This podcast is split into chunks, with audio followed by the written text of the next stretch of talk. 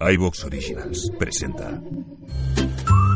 Hola amigos, bienvenidos a Ficción Marciana, el programa de iVox Original dedicado a la narrativa de ficción que... Eh, un momento, un momento, quieto, parado. ¿Qué pasa? Que yo sepa, iBox Original solo se puede escuchar en iBox. Ah, sí, claro. ¿Y? Es que la persona que nos está escuchando, yo creo que nos está escuchando desde otro sitio. Buah, pues entonces mal asunto, porque si no nos escucha desde la web o la app de iVox, escuchará el programa con más toses. ¿En serio? Muchas más equivocaciones Hombre, tan copo está panto. y palabrotas a cascoporro. Hostia, me cago en su...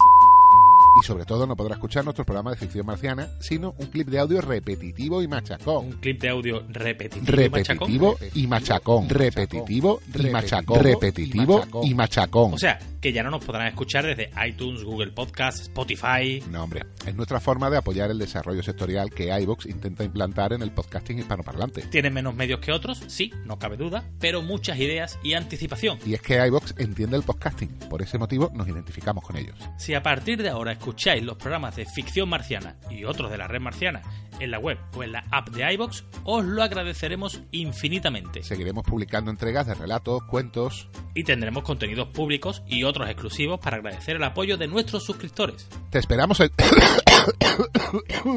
iVox. ¡Gilipichis!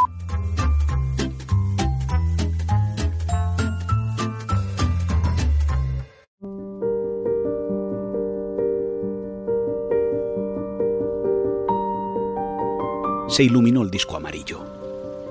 De los coches que se acercaban, dos aceleraron antes que se encendiera la señal roja.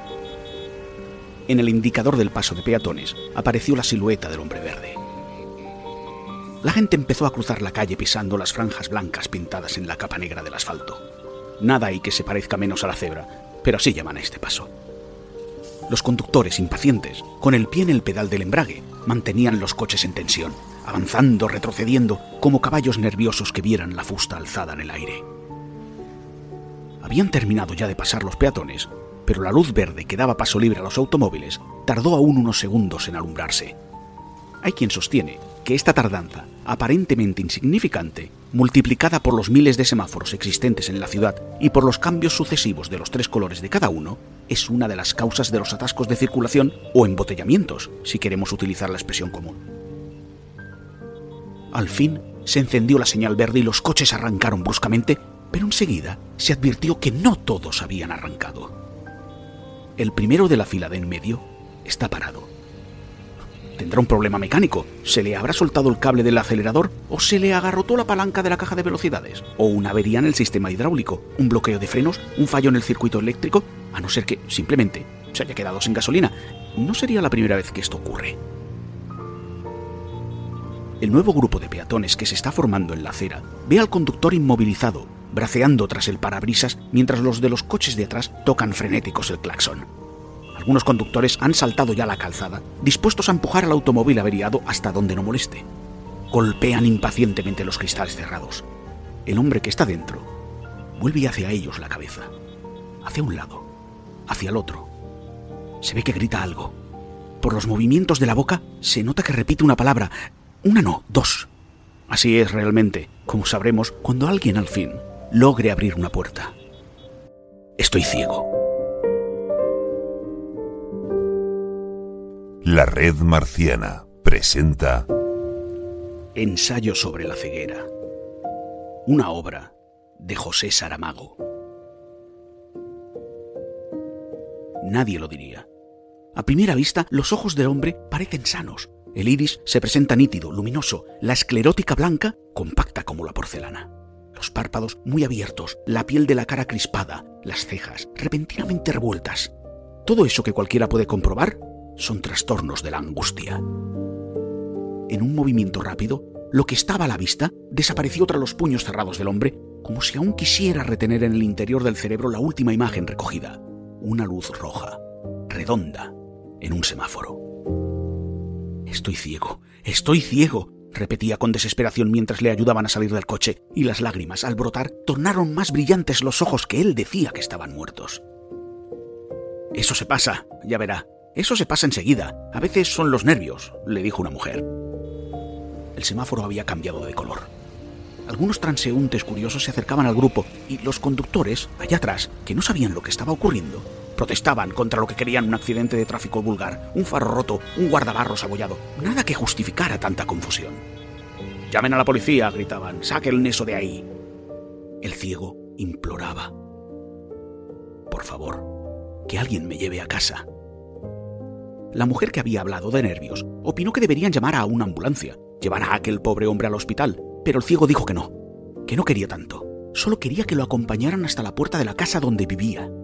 Está ahí al lado. Me harían un gran favor. ¿Y el coche? preguntó una voz. Otra voz respondió. La llave está ahí, en su sitio. Podemos aparcarlo en la acera. No es necesario, intervino una tercera voz. Yo conduciré el coche y llevo a este señor a su casa. Se oyeron murmullos de aprobación. El ciego notó que lo agarraban por el brazo. Venga, venga conmigo, le decía la misma voz.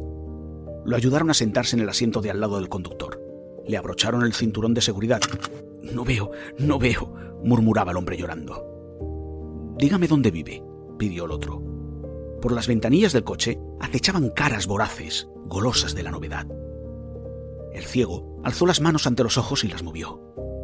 Nada. Es como si estuviera en medio de una niebla espesa. Es como si hubiese caído en un mar de leche. Pero la ceguera no es así, dijo el otro. La ceguera dicen que es negra. Pues yo lo veo todo blanco. A lo mejor tiene razón la mujer. Será cosa de los nervios. Los nervios son el diablo. Yo sé muy bien lo que es esto. Una desgracia, sí, una desgracia. Dígame dónde vive, por favor. Al mismo tiempo, se oyó que el motor se ponía en marcha. Balbuceando como si la falta de visión hubiera debilitado su memoria, el ciego dio una dirección. Luego dijo, no sé cómo voy a agradecérselo. Y el otro respondió, nada, hombre, no tiene importancia. Hoy por ti, mañana por mí. Nadie sabe lo que le espera. Tienes razón. ¿Quién me iba a decir a mí, cuando salí esta mañana de casa, que iba a ocurrirme una desgracia como esta? Le sorprendió que continuaran parados. ¿Por qué no avanzamos? preguntó. El semáforo está en rojo, respondió el otro. Ah, dijo el ciego. Y empezó de nuevo a llorar. A partir de ahora, no sabrá cuando el semáforo se pone en rojo.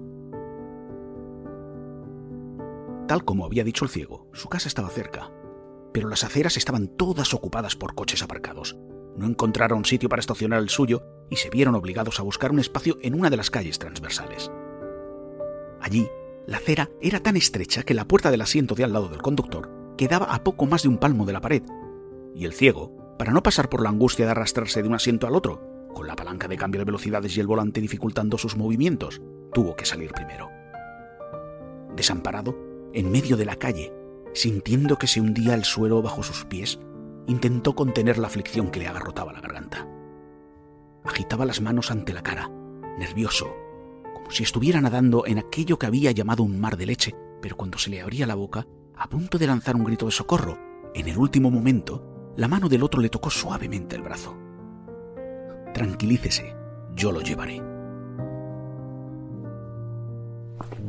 Fueron andando muy despacio. El ciego, por miedo a caerse, arrastraba los pies, pero eso le hacía tropezar en las irregularidades del piso. Paciencia, que estamos llegando ya, murmuraba el otro, y un poco más adelante le preguntó, ¿Hay alguien en su casa que pueda encargarse de usted? ¿Te está gustando lo que escuchas? Este podcast forma parte de Evox Originals y puedes escucharlo completo y gratis desde la aplicación de Evox. Instálala desde tu store y suscríbete a él para no perderte ningún episodio.